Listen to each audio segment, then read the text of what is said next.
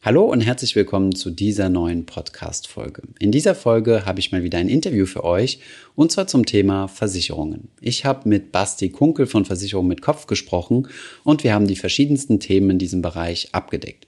Zunächst einmal haben wir darüber gesprochen, welche Versicherungen man braucht, welche vielleicht unnötig sind, welche Versicherungen er selbst hat, welche Versicherungen man vielleicht selbst online abschließen kann, also bei denen man keine große Beratung braucht und bei welchen Versicherungen es eventuell sinnvoll ist, sich beraten zu lassen. Das Interview ist etwas lang geworden, aber es sind sehr viele hilfreiche Informationen drin. Viel Spaß bei dieser Folge.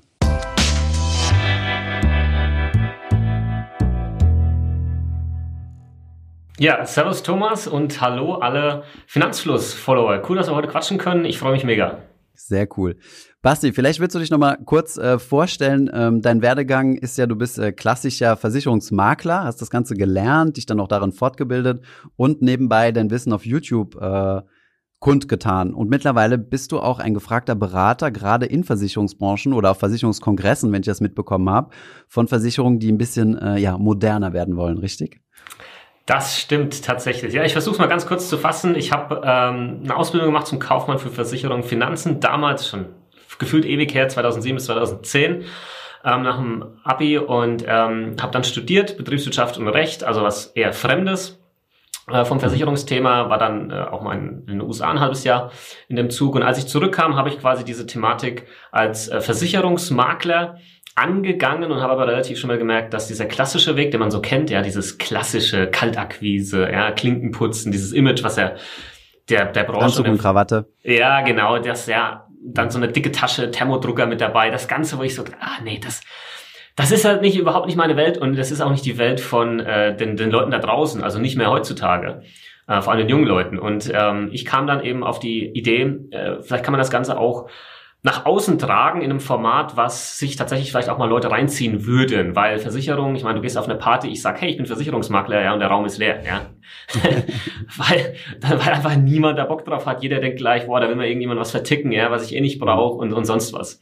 Mhm. Und so war halt dann Versicherung mit Kopf geboren ähm, auf YouTube. Mit YouTube ging alles los und habe dort quasi Versicherungserklärvideos hochgeladen und ähm, ja, das ist dann Stück für Stück gewachsen, so wie das bei euch auch irgendwann mal losging mit den Finanzvideos. Und ähm, dadurch kamen dann Leute auf mich zu, wollten dann beraten werden. Dadurch kam die Online-Beratung mit dazu, weil natürlich Deut deutschlandweit sich Leute gemeldet haben. Und ähm, dann ist das auch weiterhin gewachsen. Ja, Instagram, heute auch TikTok. Ich habe mich weitergebildet, habe jetzt mein Finanzfach wird noch dieses Jahr abgeschlossen am äh, Anfang des Jahres, ganz kurz bevor Corona losging. Und ähm, ja, mittlerweile sind wir ein Team, wie du schon gesagt hast, von Beratern wo ich dann meine Jungs habe für die einzelnen ähm, Experten, also die einzelnen Experten für die einzelnen Bereiche, ähm, wo wir dann in den komplexen Versicherungsthemen, ja, Berufsunfähigkeitsversicherung, private Krankenversicherung, ähm, Altersvorsorge, da beraten wir dann. Und ich äh, gucke jetzt quasi so als äh, Geschäftsführer von oben drauf und gucke halt die Strategie an, gucke in welche Richtung es geht und bespiele natürlich die ganzen Social-Media-Plattformen ähm, und bin für die Community jetzt hauptsächlich halt einfach da, weil das, glaube ich, halt super wichtig ist, ähm, vor allem bei so einem, ja, Thema, was nicht so geil ist einfach. Und dann hat man vielleicht doch eine Nähe ähm, über die Social Media Plattform zur Community, kann man hier mal schnell eine Frage beantworten. Das kommt halt ähm, doch sehr hm. gut an, ja. Verstehe. Ähm, einen deiner Kunden kenne ich sogar sehr gut, weil ich ihn ja zu euch geschickt habe. Äh, mein Bruder hast du zum Thema Berufsunfähigkeitsversicherung beraten. Ähm, wie viele Kunden hast du denn jetzt oder wie? Ja, würde würd mich mal interessieren, wenn du das, wenn du sowas äh, sagst oder disclose. Ähm, da, darf ich, denke ich, sagen, ähm, wir haben jetzt, also ich führe jetzt keine Liste, ja, wo ich immer genau mhm. sehe, wie viel, wie viel Kunden ich habe. Äh, dadurch, dass das bei uns halt ähm, so ist, dass wir sehr anlassbezogen beraten. Das heißt, jemand, ähm, keine Ahnung, braucht eine Berufsunfähigkeitsversicherung, vielleicht ja. so wie jetzt dein Bruder. Ähm, und dann meldet er sich bei uns, weil er halt der Meinung ist, ähm, die können das, ja, die haben das richtig gut drauf, die Online-Beratung, das passt zu mir. Äh, und dann wird er genau in dieser Sparte halt beraten. Und wir, wir fassen dann aber erstmal nichts anderes an, außer man sagt dann als Kunde, ja, können wir hier noch und da noch. Ähm, aber dadurch, dass wir das sehr, sehr anlassbezogen machen, haben wir immer Kunden, die dann vielleicht einen, vielleicht zwei Verträge bei uns haben, in der Regel. Mhm. Und ähm, das dürft, also es sind locker jetzt schon, ähm, ja, über die Jahre jetzt betrachtet, sind das schon, äh, sind wir schon weit über den 1000 irgendwo drüber. Ähm, Krass. Das, dadurch, dass wir halt jeden Tag ähm, Beratung führen, deutschlandweit, mit, mit aktuell, ich glaube, sieben Berater sind wir, ja. Mhm. Ähm, und ähm, ja, täglich halt neue mit dazukommen. summiert sich das halt natürlich auf. Aber dadurch, dass wir halt nicht einfach dann das komplette Portfolio in der Regel halt nicht hier machen, ja, diesen, diesen Rundumschlag, sondern sehr anders bezogen, was die Kunden auch ähm, teilweise einfach cool finden, weil sie sagen, ich habe da halt eigentlich schon was und habe da irgendwie was, aber jetzt in dem Bereich hätte ich halt gern mal irgendwie von euch die Expertise und dann funktioniert mhm. das auch ganz gut, ja ist tatsächlich sehr unüblich, ne? Weil normalerweise, ich meine, ich kenne das ja so Altfinanzberatung oder was es sonst noch so gibt, macht man ja meistens so eine Bestandsanalyse, die häufig darin besteht, äh, alte Verträge schlecht zu reden. Und ähm, also ich möchte jetzt nicht verallgemeinern, natürlich sind nicht alle so, ja, aber ich habe das viel mitbekommen. Dann werden erstmal die aktuellen Verträge schlecht geredet, um ähm, zu, dann zu sagen, dass die hauseigenen Verträge natürlich die besten sind, um die dann quasi zu verkaufen. Ne? Ja. Ähm, von daher finde ich das einen guten Ansatz zu sagen, setzt natürlich auch viel mehr ähm, finanzielle Eigenverantwortung voraus. Also, dass du zum Beispiel nicht sagst, ey, du brauchst unbedingt eine Berufsunfähigkeitsversicherung, wenn er kommt und äh, er oder sie und sich zum Thema Krankenversicherung beraten lassen will. Natürlich kann man das nicht erwähnen, aber ist ja dann keine ja, harte Verkaufsprozess. Absolut nicht. Das, das kenne ich halt. Ich kenne das von früher, ich kenne das von meiner Ausbildung und das war halt was, wo ich sage, ich mag nicht, dass das so läuft. Ähm, ich ich finde das nicht cool und es hat halt auch, es ist in meinen Augen nicht nachhaltig. Stell dir mal vor, ähm, ein Kunde kommt zu dir schon mit der Intention, ich brauche eine Berufsunfähigkeitsversicherung, weil ich habe mich schlau gemacht, ich habe vielleicht Videos gesehen, habe einen Blogartikel gelesen, keine Ahnung, habe auf Instagram was gesehen. Ich habe kapiert, das ist eine wichtige Versicherung, ja. Und jetzt möchte ich die halt von Versicherung mit Kopf hier ähm, bekommen, weil ich der Meinung bin, die haben das irgendwie auf dem Kasten ne, und machen das gut. Und ähm, dann kriegt er genau das, was er will im Gespräch, ja, nicht noch irgendwie Cross-Selling, keine Ahnung. Natürlich fragen wir, ja, weil es kann ja durchaus sein, aber da gibt's jetzt keine Sales-Strategie, so jetzt müssen wir hier noch eine Zahnzusatz verkaufen oder, oder sonst was. Und das schätzen halt unsere Kunden und das ist halt dieses, wo wir sagen, der Kunde kommt auf uns zu, proaktiv. Er weiß, was wir können, er weiß, was wir machen und kann sich dann dementsprechend halt bei uns melden. Und das ist halt eine ganz andere auch, ähm, ja, solche Gespräche. Genau, ja, die Gespräche sind halt auch viel angenehmer, weil du halt keine, ich werde immer wieder gefragt, Basti, was hast denn du für Sales Stories? Wie close du? Und ich so, keine Ahnung, von was du redest. Hm. Das gibt's halt, das gibt's halt bei uns nicht. Das brauchen Meine wir Sales Stories sind 15 Sekunden lang auf Instagram. ja, ja, ist tatsächlich so, weil ähm, weil der Kunde in dem Moment halt schon weiß, was er will, was er braucht. Ähm, das passiert halt durch die Videos, durch diese, durch dieses Content Marketing. Die ähm, Education halt, ne? Ja, genau, diese Education, ja. Und das, und dann macht das halt auch wirklich viel, viel Spaß. Und du bist auch unter keinem Verkaufsdruck und du musst auch nichts und sonst was. Und klar gibt's auch mal, wir machen sowas wie Vertragschecks, ja. Zum Beispiel, wo wir sagen, weil wir halt festgestellt haben, viele da draußen haben halt eine Berufsunfähigkeitsversicherung, die einfach schlecht ist, ja, weil zu wenig mhm. abgesichert, zu kurze Laufzeit, zu teuer, keine Ahnung, ja. Ähm, und dann haben wir einen Vertragscheck, wo wir einen bestehenden Vertrag angucken und sagen, okay, ist gut, ja, behalt den, mhm. dann haben die Leute eine Gewissheit, das kostet auch nichts. Oder halt, ähm, ist, ist halt echt nicht geil, und dann erklären wir, wieso und weshalb und warum. Und dann kann derjenige dann sagen, okay, alles klar, verstanden, lass das bitte optimieren, weil es mhm. wichtig ist. Aber dieses, zwei Sätze vielleicht noch zu dem, was du gesagt hast, mit diesem Schlechtreden von, ja. von Verträgen. Ähm, das ist natürlich uncool, ja, dieses generelle Schlechtreden. Ich weiß, das passiert leider ähm, da draußen. Ja. Aber es kann natürlich auch mal sein, dass halt wirklich ein Vertrag schlecht ist, der da ist. Mhm. Ja. Das, das kann halt ja. wirklich sein. Die Frage ist halt, wie. Es gibt ja auch schlechte Geldanlagen, ja. Also ja, meine, genau. Ja, ja, Nicht jedes Finanzprodukt ist geeignet. Exakt, ja. Und da muss man dann halt wieder irgendwo mit rein sagen oder mit dazu sagen, da gehört halt die Eigenverantwortung dann vom Kunden mit dazu. Der, der, der Wille zu verstehen, ja, warum ist der Vertrag jetzt vielleicht nicht nicht äh, nicht nicht gut, ja? Warum sollte der optimiert werden oder warum ist er gut? Und das mhm. das ist eben auch so ein bisschen unsere Philosophie, den, den Kunden hier ein bisschen mitzuerziehen und die Eigenverantwortung hier mit reinzunehmen bei so einem wichtigen Thema. Okay. Dann lass uns doch mal direkt ins Thema einsteigen. Ähm, Versicherungstipps, was du da, was du da so für uns hast. Ähm, steigen wir vielleicht noch einmal ein mit, äh, mit so Fehlern. Also kennst du da oder hast du da so eine Idee von, von typischen Fehlern? Also ja, es geht ja wahrscheinlich so in die No-Go, No-Go-Richtung. Also was, ja. was, was machen viele Leute falsch in der Beratung äh, oder was du feststellst in der Beratung und ja. wie macht man das besser? Ja, es war witzig. Ich habe erst vorgestern, ne Quatsch, gestern war Donnerstag ein Video dazu hochgeladen auf YouTube. Also? Fünf, die fünf häufigsten Fehler in meinen Augen, die die Leute begehen bei Versicherungen, die, die, die einfach immer wieder vorkommen bei uns in der Beratung. Äh, die ja. kann ich gerne mal kurz im Kurzabriss ähm, mal, mal, vor, mal vortragen. Ähm, ja, Fehler Nummer eins, äh, der klingt relativ banal, ist aber tatsächlich ein Fehler, der, der bei sehr vielen vorkommt, ist, dass du einfach, dass du das Thema komplett stiefmütterlich behandelst, ja, dass du dich einfach überhaupt nicht mit auseinandersetzt und sagst, ja, ist irgendwie Versicherung, ist alles Kacke, alles Gauner, Abzocker, wenn es darauf ankommt, leisten die eh nicht und, und hakst das quasi unter diesen äh, Vorwänden ab und beschäftigst dich nicht damit. Und das ist natürlich brandgefährlich, weil hm. manche Versicherungen brauchst du halt, weil sie existenzabsichernd sind. Und wenn dann halt Welche, passiert, deiner Meinung nach?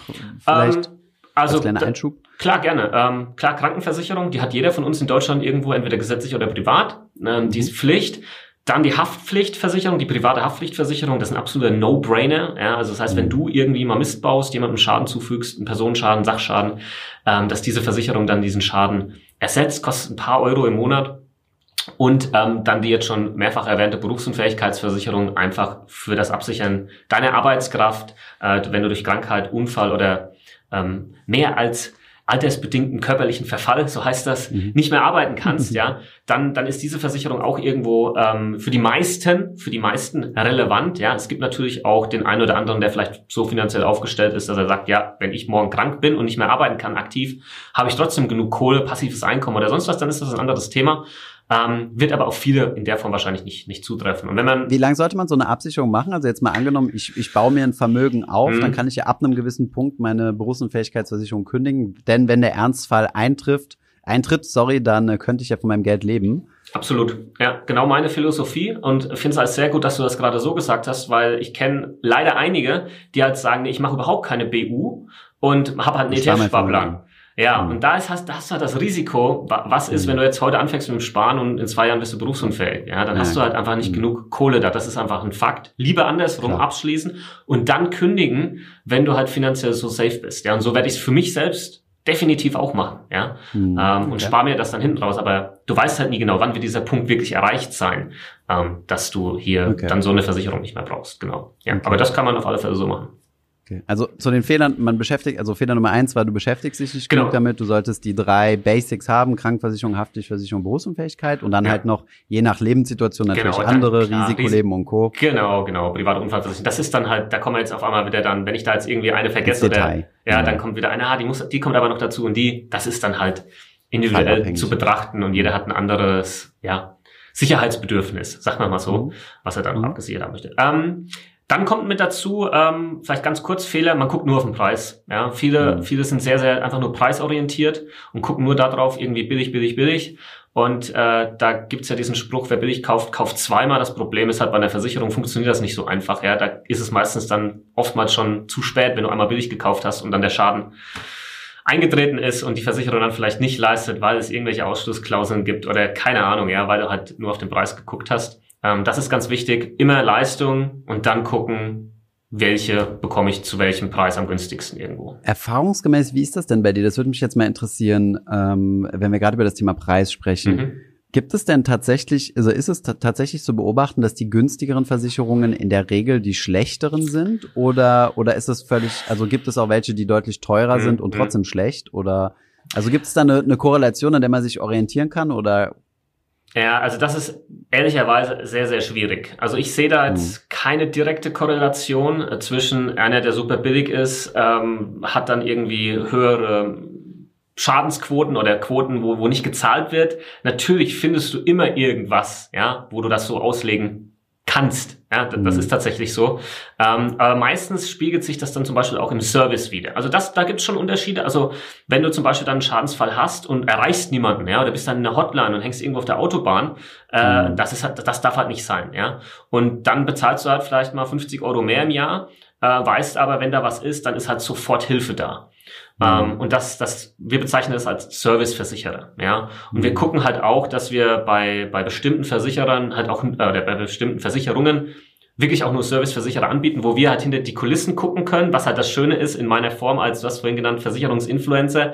Ich mhm. kenne halt sehr viele Versicherungsvorstände, ähm, tausche mhm. mich mit denen aus, kann hinter die Kulissen blicken, sehe, wie Leistungsprozesse ablaufen und das das Wissen hilft dann natürlich uns wieder in der Beratung und hilft dann im Endeffekt dem Kunden dann sagen zu können, hey, ja, die ist jetzt vielleicht fünf Euro günstiger, aber guck mal, aus dem und dem Grund würden wir halt trotzdem vielleicht die empfehlen, ja, weil mhm. halt, wenn es drauf ankommt, wissen wir, das läuft sauber ich finde es halt deswegen, und da haben wir im Vorgespräch äh, ja schon drüber gesprochen, interessant, weil ähm, Versicherung halt so typisch das Produkt ist, was so sauschwer zu vergleichen ist. Ja. ja, weil es so viele Dinge gibt. Äh, du hast das Service Level angesprochen, du kannst aber auch die Konditionen ansprechen, du kannst den Preis ansprechen, du kannst die Kulanz ansprechen, du kannst äh, dir die Statistiken angucken von Schadensfällen. Und im Endeffekt, also wirst du ja niemals alle Versicherungen, deswegen finde ich es auch ein bisschen trügerig, wenn, wenn jetzt jemand sagt, äh, ja, ich habe äh, 5000 ähm, Versicherer im Angebot und, und kann dir die besten, den besten Vertrag für dich raussuchen. Ich glaube nicht, dass bei jedem Kunden die Schublade neu aufgemacht wird und 5000 Verträge durchgeblättert werden. Ähm, von daher ist es halt, äh, ist man da irgendwo auch auf, auf die Heuristik oder Erfahrung von jemandem angewiesen. Ne? Also das anders als jetzt zum Beispiel im Investmentbereich. Ne? ETFs ja. kannst du so leicht miteinander vergleichen. Ähm, genau, das war als kleiner, als kleiner Einschub. Ja, ist äh, komplett richtig, ja. Und das, das ist ja der Grund, warum Leute zu uns kommen. Ja, die können auch auf Check24 vergleichen ja. äh, irgendwo. Schauen wir uns gleich mal an das Thema. Ja. Habe ich, hab ich auch noch was dazu. aber, aber am Ende des Tages kommen sie halt zu uns, weil sie halt äh, unsere Expertise und Erfahrung halt äh, schätzen und halt bei, vor allem bei den komplexen Sachen halt safe sein wollen und halt auch Fragen stellen wollen. Ja, also unsere Beratungen dauern halt tendenziell auch etwas länger, ja, weil man sich halt Zeit nimmt, weil das aufgearbeitet werden muss. Ja, das mein Bruder kann das wahrscheinlich jetzt bestätigen mit der Berufsunfähigkeitsversicherung. Ja, da muss man halt gucken, wie sieht die Krankheitshistorie aus, welche Geschichten gab es hier, damit da wirklich alles safe ist, damit nicht im Nachhinein dann ein Versicherer doch um die Ecke kommen kann, kann sagen, ja, aber guck mal, da hast du halt bei den Gesundheitsangaben damals halt das nicht angegeben, ja, und auf einmal mhm. fliegt dir das Tal um die Ohren. Und okay. ähm, da musst du halt ein bisschen Zeit investieren, damit es dann halt auch richtig sitzt, ja. Okay. Ähm, also dein dritter, dein dritter Fehler. Genau, dann haben wir noch einen dritten raus. Ähm, das ist äh, vielleicht für mich, und da kannst du vielleicht auch noch was dazu sagen, einer der Gerne. wahrscheinlich fatalsten Fehler, der aber fast oftmals ganz natürlich passiert. Und zwar, ich, ich äh, male jetzt einfach mal ein Bild, du bist, keine Ahnung, 20 Jahre alt, startest gerade ins Berufsleben und auf einmal hörst du irgendwo, ja, Versicherung, ja, irgendwie wäre doch ganz wichtig, sondern fragst du deine Eltern vielleicht, ja. Und äh, das sagst du, Mama, Papa, was brauche ich denn für Versicherung? Warum fragst du deine Eltern? Weil das halt sehr nahe Vertrauenspersonen sind. Und dann sagen die vielleicht, vielleicht, äh, ja, Haftpflicht, okay, ja, aber ansonsten brauchst du nichts, ja. Und dann hast du vielleicht schon mal gehört, irgendwie bei bei Versicherung mit Kopf, ja, Berufsunfähigkeitsversicherung wäre auch noch wichtig. Und dann sagt der Vater vielleicht so, ja, vergiss es, ja, ich hatte auch eine, habe ich mein ganzes Leben lang nicht gebraucht, ja, wurde nicht berufsunfähig, Geld war rausgeschmissen, ja. Und das ist natürlich eine ganz, ganz gefährliche Aussage. Und wenn das Kind dann darauf vertraut, weil es wird ja nie davon ausgehen, dass jetzt so ein nahestehender Verwandter wie der Vater dem Kind was Böses will, will er auch nicht, ja. Aber mhm. du kannst natürlich nicht so hergehen und so argumentieren, weil du weißt nie, was passiert. Was möchte ich damit sagen?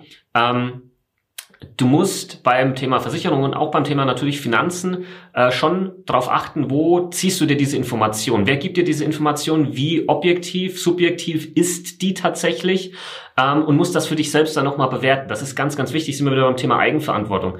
Aber es ist, also ich würde erstmal wirklich ganz, ganz vorsichtig sein mit Meinungen, aus deinem mhm. Umfeld, ja, Freunde, Arbeitskollegen, Studiumskollegen, Freunde vom Sport, keine Ahnung, die meinen, weil wir Menschen tendieren einfach dazu, zu allem unsere Meinung abzugeben, viel, die sich auf unseren eigenen Erfahrungsschatz berufen, ne? Genau, aber in vielen mhm. Fällen, ähm, genau, ist es entweder ist der Erfahrungsschatz nicht übertragbar auf die andere Person oder halt es war einfach gar keine Ahnung hinter dieser Meinung. Es war einfach ja? Glück. Es war ja, einfach nur eine Meinung, fertig, mhm. aber keine wirkliche Expertise. Ähm, und das ist, das ist dann halt gefährlich, wenn man sich von solchen Aussagen leiten lässt, ohne das für sich selbst nochmal reflektiert zu haben. Moment mal, Moment mal, kann das wirklich sein, ja? Und das mhm. ist ein ganz, ganz gefährlicher ähm, Fehler, ähm, den man vielleicht auch mal, äh, mal überdenken sollte, wenn man das nächste Mal eine Versicherung abschließen möchte oder nicht? Meine, es, gibt, es, gibt, es gibt zwei Sachen, die man, die man in Betracht ziehen kann. Das ist natürlich äh, das, was der Vater in deinem Beispiel jetzt angesprochen hat, ist natürlich die statistische Häufigkeit. Ne? Er sagt dir natürlich, äh, ach, zu mir ist es nicht passiert. Vielleicht hat er sogar noch fünf Kollegen, die eine Berufsunfähigkeitsversicherung hatten.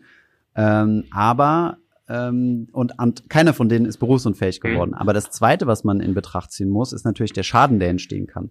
Weil wenn ich jetzt zum Beispiel mal der, äh, die nur, ich weiß nicht, wie viele Leute in, in berufsunfähig werden, also von der gesamten Bevölkerung. Ne? Kann, ich, also, kann ich vielleicht gerade mal gleich was dazu sagen? Ja, ja, vielleicht sagen wir, angenommen es ist ein Prozent. Ich weiß jetzt aber überhaupt nicht, mhm. wie viel es ist. Aber angenommen es ist ein Prozent, aber diese, aber für diesen einen Prozent ist es halt ähm, Existenz äh, bedrohend, beziehungsweise existenzzerstörend sogar, dann ist es halt ein Fall, den man absichern sollte. Das ist halt, was wir gesagt haben. Mhm. Ähm, es ist eigentlich eine ziemlich einfache Regel, wenn der Versicherungsfall eintrifft, unabhängig der Häufigkeit und es zerstört dein Leben rein finanziell, also gesundheitlich ist jetzt mal wieder was anderes, da kann man sich ja quasi nicht gegen versichern. Berufsunfähigkeit schützt dich ja nicht davor, berufsunfähig zu werden, sondern nur gegen den finanziellen Schaden. Und wenn du diese Regel anwendest, dann weißt du, ob du eine Versicherung brauchst oder nicht. Wenn jetzt hier mein Handy kaputt geht, ist es zwar ein bisschen kacke, ähm, aber kauf mir morgen neues. Das, das, das ist ein bisschen blöd für mein Girokonto, aber ähm, ich werde es überleben. Bei der Berufsunfähigkeit vielleicht nicht mehr. Und ja. Äh, ich hätte es nicht besser ausdrücken können, wirklich. Also du hast ähm, vor allem das mit dem Thema, ich könnte dir Statistiken jetzt aufzählen, ja, je nach Berufsbild nochmal irgendwo gibt es tatsächlich Statistiken, die sich das angeschaut haben, die sagen, jeder dritte, jeder vierte wird berufsunfähig. Ja. Irgendwann mal in seinem Leben über einen gewissen Zeitraum X. Ähm, aber all diese Statistik hilft dir relativ wenig, ja, ähm, wenn es dich dann halt am Ende wirklich trifft, ja, selbst wenn es nur jeder 500. von mir aus ist, ja, wenn es am Ende des Tages mhm. halt dich trifft und dadurch dein Leben halt salopp gesagt im Arsch ist, ja, weil du mhm. halt ähm, dann einfach kein Einkommen mehr hast, ja, und auf einmal irgendwie alles verkaufen musst, oder weiß der Geier, dann ist das halt echt doof, ja, und dieses, also ich, mhm. für mich guck halt einfach, das ist für mich ein existenzielles Risiko, ich baue mir ja was auf in meinem Leben und das will ich nicht auf einmal verlieren, nur weil ich halt irgendwie, mhm. keine Ahnung, den Beitrag im Monat hier nicht zahlen wollte und ähm, vielleicht da noch was mit dazu, Versicherungen, du hast es gerade schon gesagt, sind ja immer dafür da, irgendein finanziellen Schaden zu kompensieren. Ja, jede, jede Versicherung da draußen, egal, ja, da jetzt immer um Kohle, die dann gezahlt wird in, in irgendeinem Worst Case, ja. Und ähm, du kannst dir die Frage halt stellen, oder solltest du die Frage stellen, wenn der Worst Case für dich eintritt, kannst du den finanziell tragen? Wenn ja, okay. Und? Oder willst du den finanziell tragen? Oder halt nicht, ja. Diese Fragen musst du eigentlich immer mhm. stellen bei jeder Versicherung. Ja, ich würde jetzt auch hier genauso, das würde jetzt auch keine Handyversicherung niemals in meinem Leben abschließen, mhm. weil gleich ist, was du gerade schon gesagt hast. Aber diese anderen Themen, das ist schon wichtig. Und vielleicht, dass man es auch nochmal ein bisschen verstehen kann, was macht überhaupt so ein Versicherer? Der macht ja nichts anderes, als dass er ähm, du gehst hin und sagst, ja, ich möchte gerne, gerne meine Arbeitskraft absichern. Dann sagt er, guckt er sich an, sagst, okay, du bist so und so alt, du machst in den Beruf, du hast in die Vorerkrankung, du möchtest so und so viel absichern und so und so lange. Und dann kalkuliert er das ja, mit irgendwelchen Aktuaren, die da sitzen, die da ganz clevere Mathematiker sind. Und dann sagen sie so, dieses Risiko, was jetzt der Basti Kunkel ja oder der Thomas hier trägt mit dem, das kostet monatlich so und so viel. Und wenn er das bereit ist zu zahlen, dann nehmen wir ihm dieses Risiko ab, ja, und nehmen dieses Risikopaket und stellen das bei uns quasi. Es kostet so viel und es kommt noch eine Marge oben drauf, muss man fairerweise ja, natürlich. sagen. Ja? Selbstverständlich, ja, ein Versicherer will Geld verdienen, das ist ja vollkommen äh, in Ordnung und legitim, ja. Jedes Unternehmen da draußen will Geld verdienen, du mhm. willst Geld verdienen, ich will Geld verdienen, das ist ganz normal. Klar. Und ähm, dann mhm. stellt er halt dieses Risikopäckchen in seine Risikolagerhalle und dann steht das und du musst das Päckchen nicht mehr weiter rumtragen. Ja, dafür mhm. zahlst du halt quasi diese, nennen wir es mal Risikomiete mhm. an den Versicherer. So kann man sich das vielleicht ein bisschen vorstellen und das macht in manchen Fällen Sinn, Sinn und in manchen Fällen halt mhm. halt so gar nicht. Mhm. Ich meine, im Endeffekt, also wenn du es jetzt mal hochrechnest, ist eine Versicherung ja erstmal immer ein Verlustgeschäft, denn du hast, du kriegst ja das Risiko abgenommen, aber mhm. du zahlst ja noch die Marge oben drauf, was ja völlig normal mhm. ist und völlig legitim. Das Unternehmen will ja Geld verdienen. Nur ähm, darum geht's ja auch nicht. Es ist ja kein, kein, du musst das ja nicht betriebswirtschaftlich analysieren, sondern musst einfach sagen, ich will das Existenzrisiko absichern. Exakt, richtig. Und deswegen ist auch, also eine der häufigsten Fragen, die ich gestellt bekomme ähm, beim Thema Versicherung, fängt immer gleich an. Und zwar lohnt sich, und dann setze eine Versicherung XY. Ja, lohnt sich eine Rechtsschutzversicherung, lohnt sich eine Berufsunfähigkeit, ja. lohnt sich eine Unfallversicherung. Mhm. Die Frage ist nicht beantwortbar. Es geht schlichtweg nicht, weil dazu müsstest du wissen, wie oft wird dann dieser Versicherungsfall eintreten über dein Leben hinweg, wie viel wirst du bekommen an Summe. Ja, rein statistisch lohnt es sich ja nie. Ja. Also wenn du die Gesamt, äh, wenn du die Gesamtmasse betrachtest, ja. äh, sollte ein Versicherer in der Regel so wirtschaften, dass das, was er ausgibt an Schadensfällen und das, was er einnimmt, dass dann Delta entsteht. Ja. Ähm, von daher, aber es kann sich natürlich für dich individuell lohnen. Genau, das ist genau ja, aber, das ist der Punkt. Aber das ist ja auch nicht das Maß, nee. das ist ja auch nicht das Risikomaß. Nee. Ne? Ja. Und frag mal jemanden, frag mal halt ein Individuum, was halt genau dann von so einem Risiko, was statistisch gesehen relativ gering ist, dass es eintritt, getroffen wurde und er hatte halt die Absicherung nicht. Frag ihn mal, wie sehr ihn diese Statistik noch interessiert. Ja, ähm, mhm. Und das darf man halt dann an der Stelle nicht vergessen. Ja. Welche Versicherung hast du? okay, äh, ich habe tatsächlich einige. Ähm, aber jede mhm. davon mhm. auch äh, einen gewissen Grund. Also ich mache das mal im Schnelldurchlauf, wenn das, wenn das okay ist. Also ich habe ähm, mhm, Krankenversicherung, ich bin privat krankenversichert jetzt schon seit einiger Zeit, weil ich einfach für mich entschieden habe, ich möchte die, die bestmögliche medizinische Versorgung haben. Ähm, dann habe ich natürlich eine private Haftpflichtversicherung, habe ähm, eine Berufsunfähigkeitsversicherung schon seit der Ausbildung, also seit ich 20, glaube ich, war, genau. Ähm, habe eine Hausratversicherung jetzt hier, wir sind ja vor kurzem umgezogen, ähm, hier nach München. Äh, das war eines der ersten Dinge, die ich gemacht habe, hier eine Hausratversicherung, ähm, weil man unterschätzt sehr oft, wie viel eigentlich der eigene Hausrat wert ist und Hausratversicherung kostet halt echt eigentlich gar nicht mal so viel. Ähm, mhm. Dann habe ich eine Rechtsschutzversicherung, privaten Verkehrsrechtsschutz. Habe ich tatsächlich auch schon mal äh, nutzen müssen. So ein aggressiver Autofahrer. nee, äh, gar nicht mal unbedingt, aber in diesem einen Szenario ist echt dumm gelaufen. Ja, da bin ich ein bisschen zu zu dicht aufgefahren äh, und habe es einfach nicht gemerkt. Ja, ja, gut. Am Ende des Tages ähm, gab es eine Videoaufnahme, da konnte ich nicht viel machen. aber das deckt ja nicht deine, Ak also hast die Rechtsschutzversicherung hast du später abgeschlossen. Das heißt, nee, dieser Fall war dann nicht doch, dadurch doch, abgedeckt. Der, der, der war abgedeckt, ähm, aber ah, okay. ich habe halt einfach verloren. Ja, in, in okay. dem Fall, weil die Beweislast war einfach ähm, zu erdrückend, sagen wir es mal so. Äh, aber Privat- und okay. Verkehrsrechtsschutz ähm, ist eigentlich, denke ich mal, so die Rechtsschutzversicherung, die auch in vielen Fällen einfach Sinn macht. Ähm, mhm. Dann, was habe ich noch? Ähm, Auslandsreise Krankenversicherung hat, glaube ich, auch jeder. Die habe ich tatsächlich auch schon öfters nutzen müssen. Ich war im Tauchurlaub gewesen in Mexiko, hatte danach eine, mhm. eine Entzündung im Ohr und bin dann in den mhm. USA äh, zum Arzt gegangen also das war echt. Oh, in den USA, ja. Genau, das war teuer. und die kostet irgendwie, was kostet mich? 12 Euro im Jahr. Und die hat da über Rechnung bezahlt über 250 Euro oder was. Oder Dollar. Also die hat es, die hat sich schon mehrfach gelohnt. Ähm, hm. Kann ich jedem ans Herz legen, eine Auslandsreise Krankenversicherung zu haben. Bist du da nicht irgendwie zwangs, also wie, wie, wie ist die Regel? Also wenn du, wenn du ins Ausland reist, wann bist du da wie versichert, wenn man das in, im, im Kurzformat äh, zusammenfassen kann? Also du bist rein theoretisch im europäischen äh, ja, Umland, sprich, keine Ahnung, du gehst jetzt nach Mallorca in Urlaub, ähm, bist du ja. rein theoretisch auch über die gesetzliche ähm, Krankenversicherung abgesichert, ja. Unbegrenzt lange? Ähm, das, ja, ja, das ist dann jetzt wieder eine sehr spezielle Frage, weil wir reden jetzt von Urlaub. Erstmal einfach von ganz normalen Urlaub, ja. Okay. Weil dann mhm, mhm. hast du da, dann gibt's hier diesen, diesen Schutz. Ähm, ich kann jetzt nicht genau sagen, wann die gesetzliche Krankenversicherung dann halt sagt, so Junge, das ist uns jetzt zu lange, ja, und das war eigentlich nicht so ausgemacht, dass du so lange weg bist. Ähm, mhm.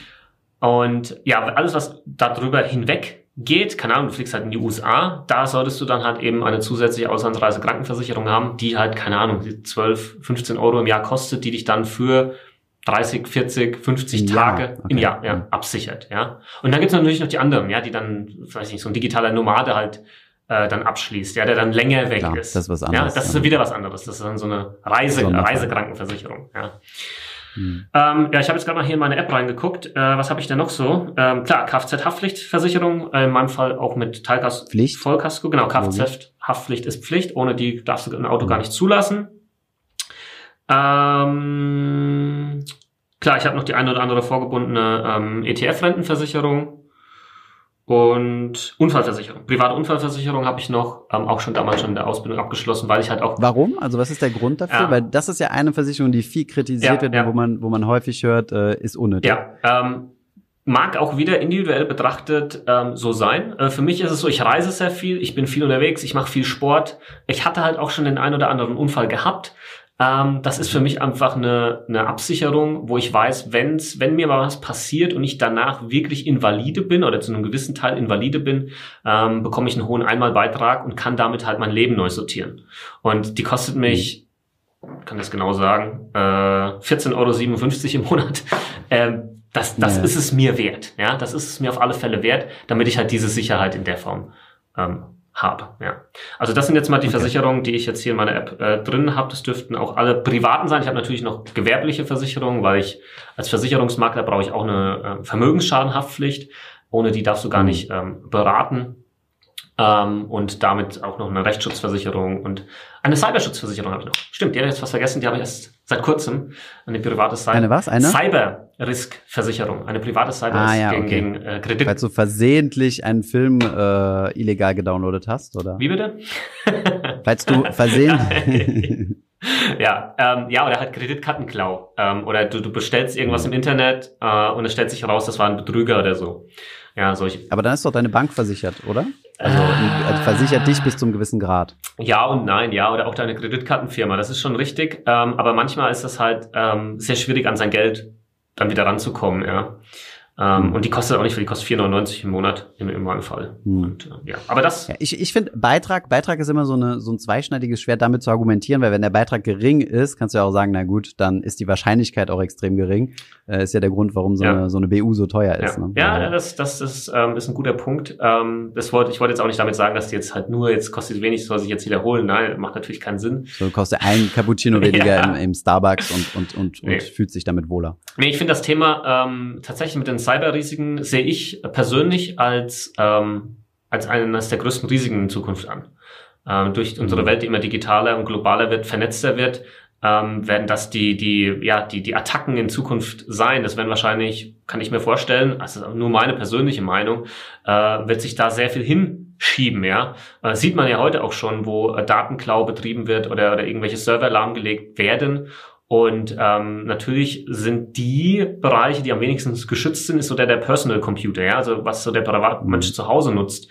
Und die sind natürlich sehr leicht äh, attackierbar und dann muss da nur mal irgendwie mal was programmiert werden, keine Ahnung. Und dann habe ich dann doch lieber vielleicht irgendwie eine, eine Versicherung an der Hand, die diesen Schaden äh, irgendwie kompensiert. Sie kann nicht rückwirkend machen, das geht nicht, ähm, aber sie kann das finanziell ausgleichen. Genau, ja. Hm.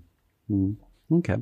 Ähm, sprechen wir über das Thema ähm, ja finanziell finanzielle Intelligenz oder oder ähm, finanzielle Selbstentscheider bis zu welchem Punkt kann ich denn ähm, Versicherungen selbst machen? Ähm, mhm. uns, unsere, unsere These ist ja zu sagen, okay, alles, was das Thema Geldanlage ist, ähm, das ist kein Hexenwerk, es ist nicht extrem kompliziert und jeder, der ein bisschen Motivation mitbringt, schafft es auch ohne Berater. Häufig sogar besser ohne Berater, weil du günstiger davon kommst und äh, und Kosten fressen bekanntlich die Rendite. Wie weit äh, kann ich äh, kann ich ohne Berater äh, meine meine Versicherungen äh, regeln? Vielleicht kann ich es so erklären. Es hat schon einen Grund, warum wir bei uns in der Beratung ähm, uns fokussiert haben auf Berufsunfähigkeitsversicherung, private Krankenversicherung und, und Altersvorsorge. Weil das in unseren Augen die drei Hauptbereiche sind, die so komplex sind, ähm, wo man so viele Fehler machen kann tatsächlich und viele halt auch die Fehler machen, weil wir es jeden Tag erleben, weil die Leute es halt doch auf eigene Faust probiert haben. Äh, und vielleicht können wir jetzt mal kurz auf Check24 rüberschwenken. Kein Check24-Bashing, aber die Leute müssen verstehen, Check24 ist genauso Versicherungsmakler wie mein Unternehmen auch und wie alle anderen Versicherungsmakler da draußen auch. Die sind Versicherungsmakler, die verdienen genauso ebenfalls auch ihr Geld mit dem Unterschied, wenn du dich da durchklickst, ähm, du halt jedes Mal bei jedem Klick die Wahrscheinlichkeit irgendwas, dass du hier einen Fehler machst, wenn du das alleine machst. Klar kannst du da vielleicht noch jemanden anrufen, hast da jemand mit dabei, aber hey, wie gut ist das dann, ja? Und wie sicher fühlst du dich dann ähm, mit dieser ähm, Form der Beratung? Diese Frage muss man sich schon, schon stellen. Man spart kein Geld, ja, weil man das jetzt auf einer Plattform macht, die eben auch Versicherungsmakler ist, anstatt dass man das jetzt vielleicht mit jemandem macht, den man von Gesicht zu Sicht, keine Ahnung, in der Online-Beratung sieht oder ähm, mhm. offline. Ist ja egal. Also das ist erstmal ganz wichtig, weil das immer noch viele, viele nicht wissen. Ähm, aber jetzt andere Versicherungen. Also, und ich weiß, da würden jetzt, werden mir jetzt, wenn das jetzt Kollegen hier sehen, nicht zustimmen. Ja, der eine oder andere wird mir vielleicht zustimmen, aber viele wahrscheinlich eher nicht. Ähm, mittlerweile kann man sowas wie eine Kfz-Versicherung, eine Hausratversicherung, eine Haftpflichtversicherung, auch eine Unfallversicherung, eine Rechtsschutzversicherung im Internet abschließen, weil diese Versicherungen, ähm, die haben alle keine Gesundheitsfragen. Ja, mal mit dabei. Ähm, und sind bis zum gewissen Grad auch sehr standardisiert. Ne? Exakt. Und durch diese mhm. Standardisierung halt auch wiederum gut vergleichbar. Das heißt, du gehst dann auf so einen Vergleichsrechner, von mir aus Check24, ja, und suchst dir da ein paar raus, klickst auf Vergleichen und siehst die ganzen Leistungen aufgelistet und dann kannst du dir das alles anschauen und dann kannst du das, wenn du dich selbst ein bisschen noch gebildet hast, ja, kannst du das in der Form abschließen. Dir muss natürlich klar sein, dass du das dann auf deine Verantwortung machst, ja. Ähm, das ist natürlich ganz klar. Wenn dann da irgendwas schiefgelaufen ist, hast du niemanden in der Form, den du jetzt. Wo, wobei auch ein Makler dir eine, eine, eine Verantwortung nicht abnehmen wird. Also ähm, nee, aber er kann zumindest, wenn er dich falsch berät, mhm. kannst du ihn in Haftung nehmen, ja. Okay. Das, das, das würde theoretisch schon gehen.